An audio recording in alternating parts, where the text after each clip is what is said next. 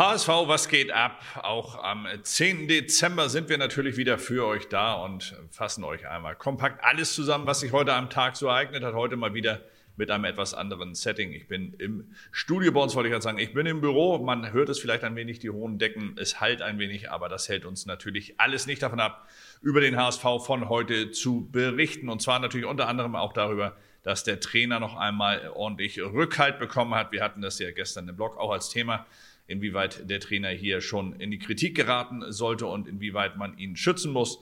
Jonas Bold hat es am Wochenende getan. Er hat sich auf dem Trainingsplatz aufgehalten und hat damit, so schreibt es mein Kicker-Kollege Sebastian Wolf, demonstrativ einmal ein wenig Rückendeckung für den äh, Trainer symbolisiert mit dieser äh, Geste. Und ähm, man kann es so deuten, man kann es auch als Neugier deuten.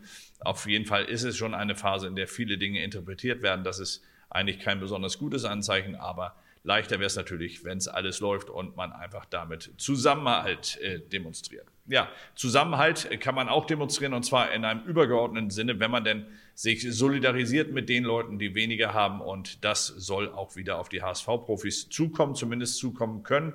Die Mopo berichtet davon, dass es schon erste Gespräche gab zwischen dem Vorstand und der Mannschaft, dass man über einen Gehaltsverzicht nachdenkt, um dann am Ende hier vielleicht den einen oder anderen Arbeitsplatz damit auch noch retten zu können.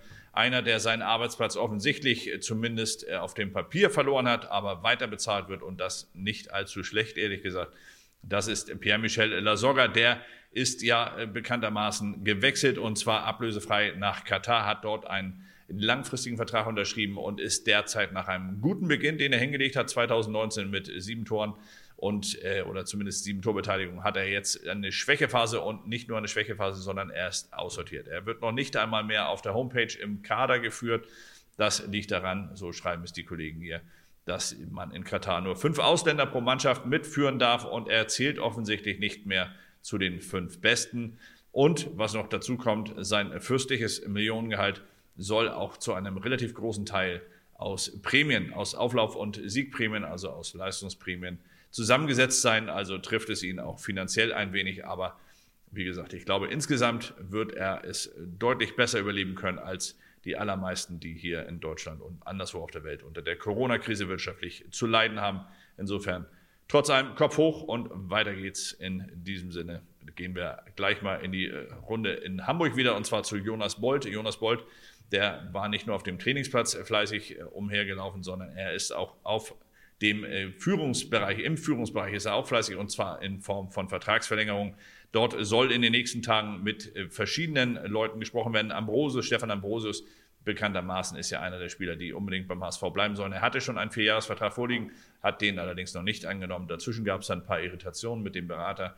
Aber inzwischen sind die Gespräche zumindest wieder so weit, dass man sich hier anzunähern scheint. Genauso geht es natürlich auf der Führungsebene weiter. Und zwar geht es dort um Michael Mutzel. Der soll seinen Vertrag ebenso wie Horst Rubisch und Klaus Koster. Klaus Koster und Michael Mutzel sind ja so ein bisschen die sportliche Unterebene von Jonas Bold, der Sportdirektor Mutzel und äh, Chefscout äh, Klaus Koster und natürlich Horst Rubisch, der den äh, Jugend-, den Nachwuchsbereich seit diese Saison übernommen hat. Die sollen alle drei verlängern und zwar bis jeweils 2023, also genauso wie es Jonas Bold vor kurzem beim HSV getan hat. Eine Sache, die definitiv beendet werden soll, ist die Negativserie beim HSV. Fünf Spiele in Folge ohne Sieg, zuletzt sogar dreimal mit Niederlagen äh, aus dem Spiel gegangen.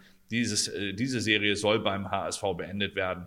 Und die Frage ist natürlich, ob man das am Böllenfalltor schafft. Die Frage stellt der Kicker beantwortet sie natürlich noch nicht abschließend, denn Darmstadt, das muss man dazu sagen, ist eine gefährliche Mannschaft, eine überraschend gute und ähm, dann auch teilweise wieder überraschend schwach spielende Mannschaft. Auf jeden Fall eine Mannschaft, die man schwer einschätzen kann. Das hatte der Trainer Daniel Thun ja auf der Pressekonferenz ebenso wie zuvor schon mehrfach betont. Und insofern wird es eine spannende Geschichte werden am Sonnabend, ob der HSV denn endlich diese Negativserie beenden kann. Wir setzen drauf, wir hoffen drauf. Und ja, ich bin mir sicher, da spreche ich auch in eurem Namen. Also bis dahin, euch allen erst einmal einen schönen Abend. Wir melden uns natürlich dann morgen wieder mit HSV. Was geht ab? Am Abend werden euch wieder kompakt alles noch einmal zusammenfassen vor dem Spiel am Sonnabend in Darmstadt. Bis dahin, alles Gute, macht's gut, schönen Abend. Ciao.